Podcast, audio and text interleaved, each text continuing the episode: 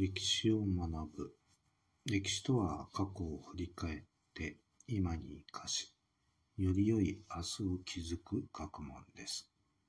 問題。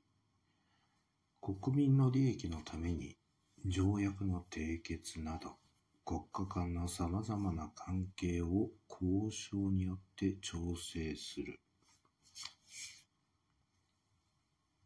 政府活動を何というか漢字2文字で答えなさい。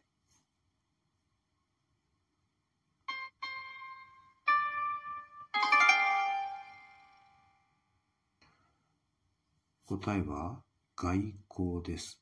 外国との交際あるいは交渉、ある団体の外部に対する働きかけ、さらに会社などで外部へ出て訪問することなども意味しています。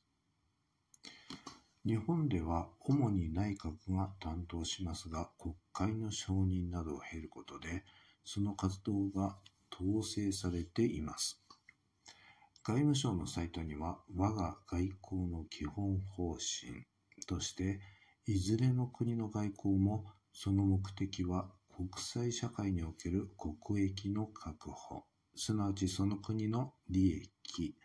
権利の擁護と伸長を図ることと、国際社会の一員として世界の平和と繁栄に貢献することにある、としています。外交官は国家を代表して他の国々と様々な交渉をします。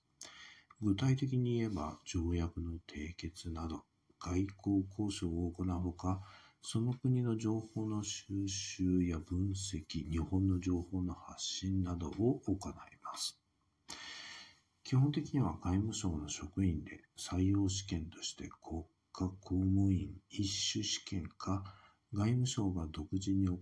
外務専門職員試験に合格することで外交官